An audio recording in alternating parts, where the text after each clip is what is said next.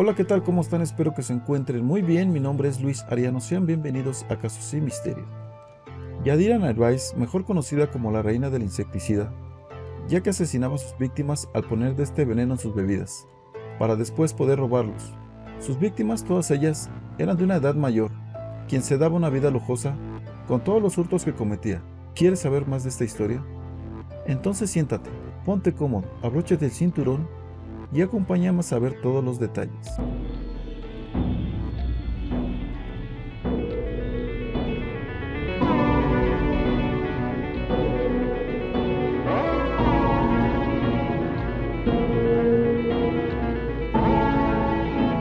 Yadira Narváez nació en 1985 en Florencia, Caquetá, Colombia, pero fue criada por sus padres en Rivera, junto con sus dos hermanos.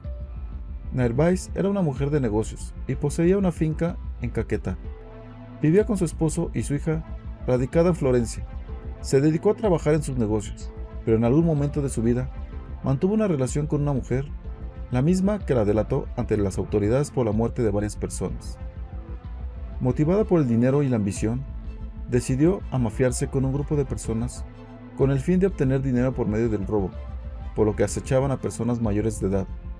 Utilizaba un tipo de pesticida llamado carbofurano, conocido comúnmente como furadán, altamente tóxico para los humanos.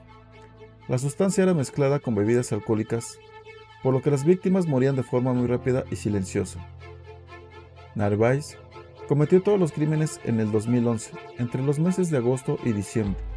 Se cree que finalmente asesinó entre 5 y 6 hombres por medio de este método, aunque según su propia versión, fueron más víctimas. En la acusación, la mujer fue condenada por los delitos de homicidio agravado y hurto calificado y agravado. Sin embargo, en la negociación se estableció que el agravante del asesinato se le quitaría, a sus víctimas les suministraba insecticida en las bebidas que tomaban cuando las llevaba a un hostal o en sus casas. La mujer de 29 años de edad, a finales de marzo del 2014, aceptó su responsabilidad en la muerte de Ferney Lozano Liscano en el municipio de Campo Alegre. Meses atrás, en el 2013, confesó su autoría intelectual y material en los homicidios de Gustavo Arrigui, Leonidas Polonia, Reinel Ramírez y Libardo Torres en la ciudad de Florencia, Caqueta. Los seis homicidios fueron perpetrados en el año 2011. Éramos cuatro, pero la única capturada soy yo. Yo hacía el trabajo sucio, confesó la mujer.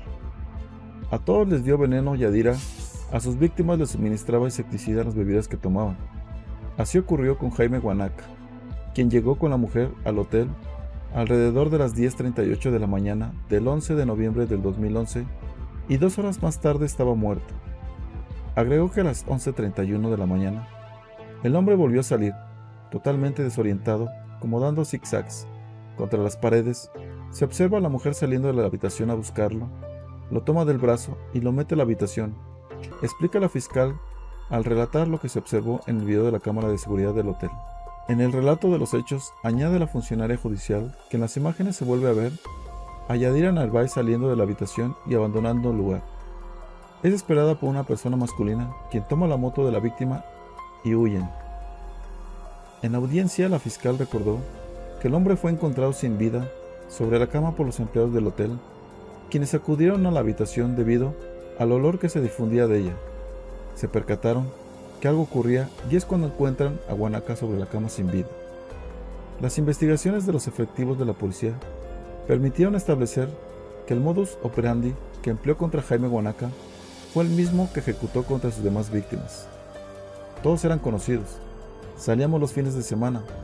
Pecaron por inocentes. Ver morir a una persona no se siente nada, expresó. Sus víctimas siempre fueron hombres de avanzada edad. Los investigadores siguieron su actuar hasta tener las pruebas suficientes para acusarlo. Fue condenado cinco veces y aún faltan procesos por resolver. Semidesnudos y sin señales de violencia, aparecían los hombres que confiaron en Yadira Narváez Marín. Fue descrita desde el inicio de las investigaciones como una mujer gordita, bajita, de cabello largo y rasgos indígenas. Yadira Narváez usaba un poderoso agroquímico llamado furadán o carbofurano, es utilizado para el control de plagas en los cultivos. Sabía cuál era su efecto en el organismo y lo agregaba a las bebidas que ofreció a Gustavo Arrigui Leonidas Polonia, Simón Vega, quien fue uno de los sobrevivientes, Libardo Torres, Ferney Lozano y muchos más que ni ella puede contar. Tenía una finca y de los insumos que compraba para la misma, robaba las dosis que luego les dio. Era más fácil que dispararlas. Dijo, no quería generar ruido ni sospechas. De antemano, sabía que Furadán causaba la muerte de manera instantánea. Habla en plural porque también manifestó que no actuaba sola. Contó que era un grupo de cuatro personas el que planeaba las acciones ilícitas y Yadira Narváez era la que se encargaba del trabajo sucio. Entre estas estaba su novia. Las residencias eran los lugares escogidos para negociar. Los vehículos, que luego hurtaba tras dejar el cadáver en alguna habitación, se aseguraba de que el veneno cumpliera su labor y luego salía. Los cuerpos inertes quedaban cerca de los baños, por lo general. Después de ingerir el tóxico, la respiración se les dificultaba y les daba calor, así que buscaban la ducha. Sin embargo, hubo espacio para la excepción y una de ellas fue Simón Vega. Oriundo de la capital, fueron contactados por Yadira Narváez para que le vendiera su motocicleta. Lo condujo hasta una residencia y le comunicó que esperarían a su hijastro para verificar que los documentos estuvieran en regla. En la espera le ofreció una cerveza que le produjo malestar. Simón se fue para el baño, con desaliento y su mundo dando vueltas. Se salvó de morir porque allí vomitó una sustancia rosada pero perdió su moto en medio del traslado para recibir atención médica. ¿Pero cuál fue la ruta para atraparlos? La policía supo de casos de muertes en extrañas condiciones en Florencia. Primer lugar donde se reportaron las andanzas de Yadira Narváez y fueron atando cabos. Los elementos comunes, hombres de avanzada edad, pérdida de pertenencias, motos y otros más.